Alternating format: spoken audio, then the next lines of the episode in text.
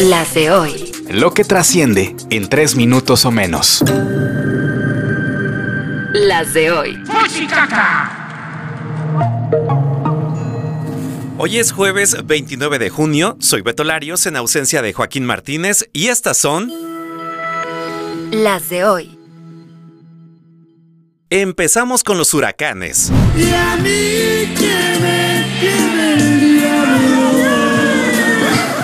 No, no, no. De otros huracanes. Adrián evolucionó de tormenta tropical a huracán categoría 1 con incidencia directa en el Pacífico mexicano, afectando principalmente estados como Jalisco, Colima, Michoacán, Guerrero y Nayarit. Las de hoy.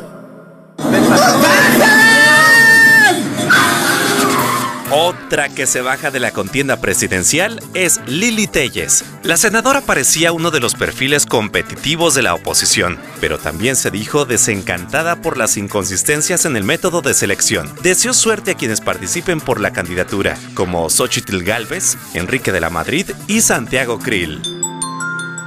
Las de hoy.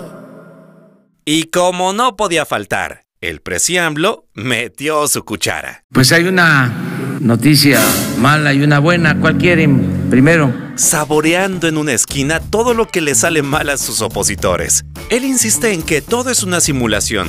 Ya sabe quién será el nombre ganador, y Lili solo se dio cuenta que no era el suyo. Por cierto que en Morena están armando el proyecto de Nación 2024-2030, que será la bandera de su corcholata ganadora. Los encargados de la redacción son ni más ni menos que Hugo López Gatel, subsecretario de Salud, Genaro Villamil, director del Sistema Público de Radiodifusión del Estado mexicano, la senadora Olga Sánchez Cordero, ministra en retiro de la Suprema Corte y exsecretaria de Gobernación, Paco Ignacio Taibo II, director del Fondo de Cultura Económica, y el productor y propagandista Epigmenio Ibarra, entre otros.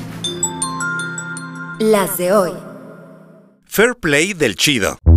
En los Juegos Centroamericanos hay una regla completamente fuera de lugar, que no tiene sentido, pero existe. Y es que ningún país puede ganar las tres medallas de una competencia. Si pasa, el tercer lugar debe ceder su espacio al cuarto y pasó. En una de las pruebas de tiro deportivo, México hizo el 1-2-3, pero días después a Alejandra Cervantes le pidieron que regresara su bronce para dárselo a la cubana Liana Pérez. La ceremonia quedó grabada y también el momento en que, apenas recibe la medalla, se la quita para regresársela a la mexicana que la ganó limpiamente.